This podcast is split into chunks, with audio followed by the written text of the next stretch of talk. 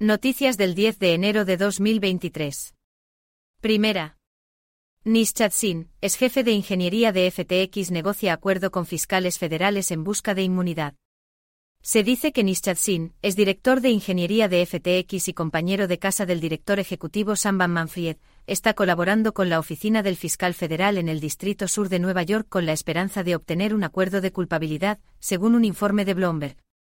Sin puede tener información clave para mostrar cómo Van Manfred violó numerosas leyes federales de financiación de campañas. Sin se reunió con los fiscales en una sesión de ofertas, y no ha sido acusado de irregularidades.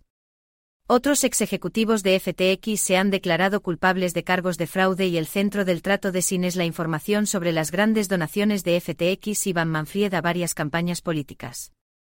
Segunda.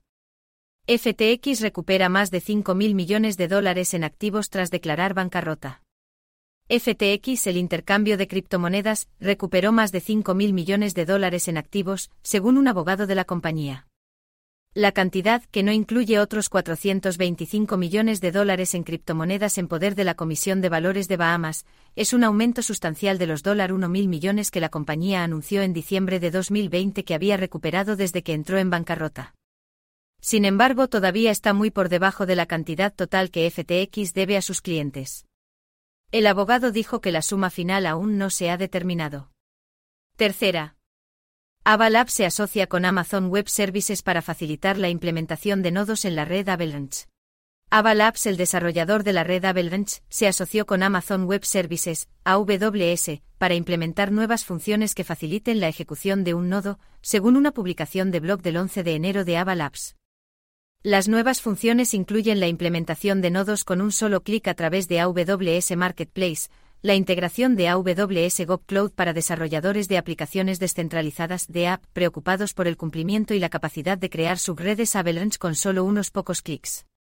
El CEO de Avalabs, Emin Gunsayere, dijo que AWS ha sido una parte importante del ecosistema de Avalanche en el pasado, lo que permite a los desarrolladores lanzar nodos fácilmente para probar su software, y espera que estas nuevas características hagan que AWS sea aún más útil para los desarrolladores de Avalanche de app.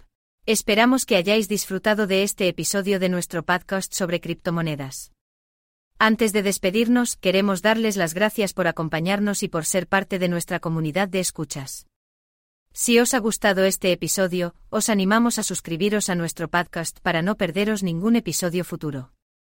También podéis dejar una review de 5 estrellas en Apple Podcast o Spotify para ayudarnos a llegar a más personas.